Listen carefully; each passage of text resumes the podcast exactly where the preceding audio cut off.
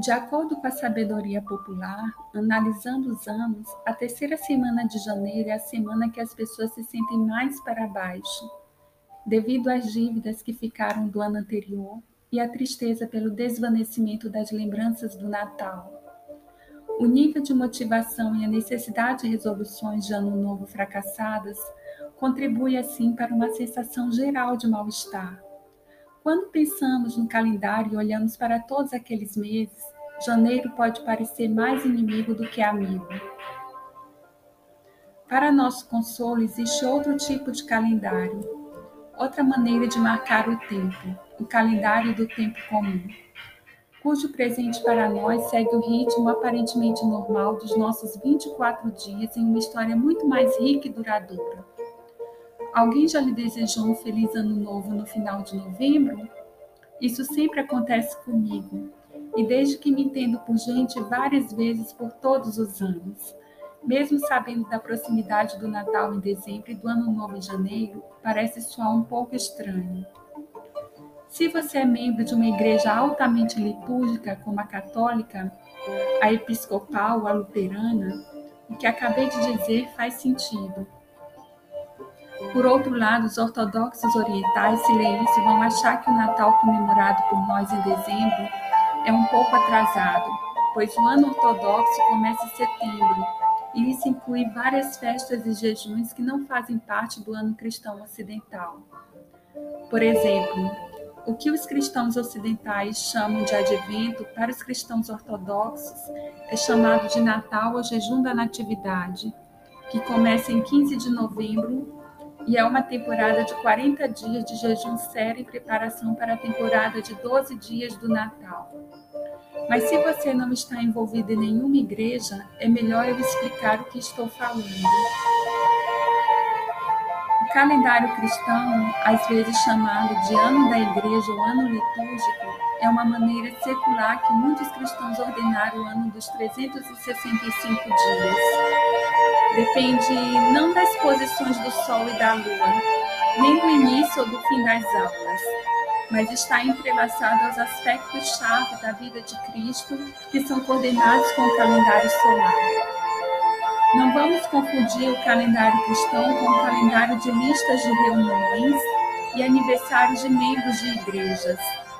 Contudo, serve para refletir sobre algo muito mais importante: o ritmo antigo de dias e observâncias. Todo, todas essas grandes celebrações do ano litúrgico no Advento, no Natal, e na Quaresma e na Páscoa fazem parte simplesmente do velho tempo comum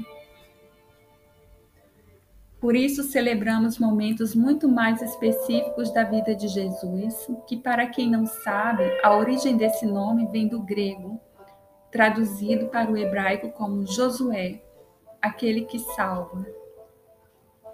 Cristo também vem do grego, que foi traduzido do hebraico Meshi, Messias, significava ungido, onde a unção fazia parte do ritual de coroação de Deus para os reis judeus.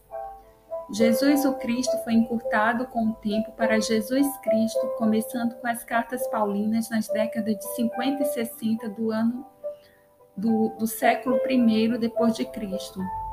Quando vivemos essa sazonalidade, estamos imergindo nossas vidas na vida de Jesus, celebrando as estações da igreja. A princípio, quando pensamos em tempo comum do calendário cristão, a designação pode parecer um pouco peculiar, já que a palavra comum costuma ser associada a coisas sem importância, insignificantes ou simplesmente chatas. Mas vamos pensar em nossa rotina diária que organizamos em cima de calendários.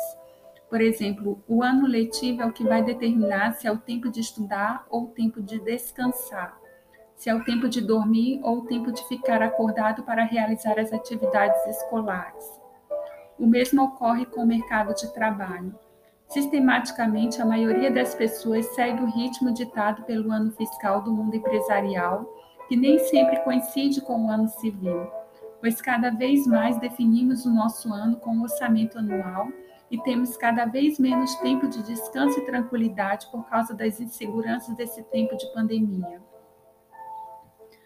O calendário cristão no início da igreja, no século 3 e 4, nos ensina, mediante ao que acontece, que o tempo pertence a Deus e podemos olhar para o nosso tempo, o nosso ano de 12 meses, como uma nova narrativa. O calendário cristão é organizado diante da narrativa de uma revelação de Deus, de sua ação no mundo e em nossas vidas. Assim como estamos em setembro, estação do tempo presente, limpamos nossos olhos e acordamos com o sofisticado balé dos estímulos de Deus. O ritmo ensinado nesse calendário nos ajuda a abraçar as tensões de nossa realidade dentro da perspectiva dessa grande narrativa. Raramente não pensamos em nossos projetos de curto e longo prazo, como mestrado, doutorado, a viagem internacional no final do ano, a mudança de cidade. Então, tudo é planejado de acordo com a narrativa de vida daqui. Só que é mais do que suficiente a gente se enxergar dentro da narrativa que Deus está contando na história. Vamos pensar que Deus está numa missão, pois algo já aconteceu e nós estamos caminhando para o futuro. O tempo comum enfatiza Deus como eterno agora. Isso nos humilha com a lição de que estamos mais com Deus quando estamos no momento presente. No advento, nos preparamos para Deus conosco. No Natal, celebramos Deus conosco. E durante a Epifania, entramos em uma vida com Deus. Na Quaresma, nos preparamos para a nossa própria morte e a morte de Jesus. Na Páscoa, celebramos que ele morreu, ressuscitou e nós com ele. Já quanto ao Pentecoste e a Maré do Reino, vivemos sua ressurreição e a nossa. Existem coisas na narração da sazonalidade do meu ano que espero que você deseje adotar. Quem pode festejar o tempo todo sem se tornar um glutão? Quem pode jejuar ou lamentar o tempo todo sem perder a cabeça? Quando nossos dias perdem o dom da gratidão e da celebração, nos tornamos um povo deprimido e moribundo. Assim como as estações físicas estabelecem o ritmo da Terra, a estação da igreja pode definir nosso ritmo ao ritmo de Cristo.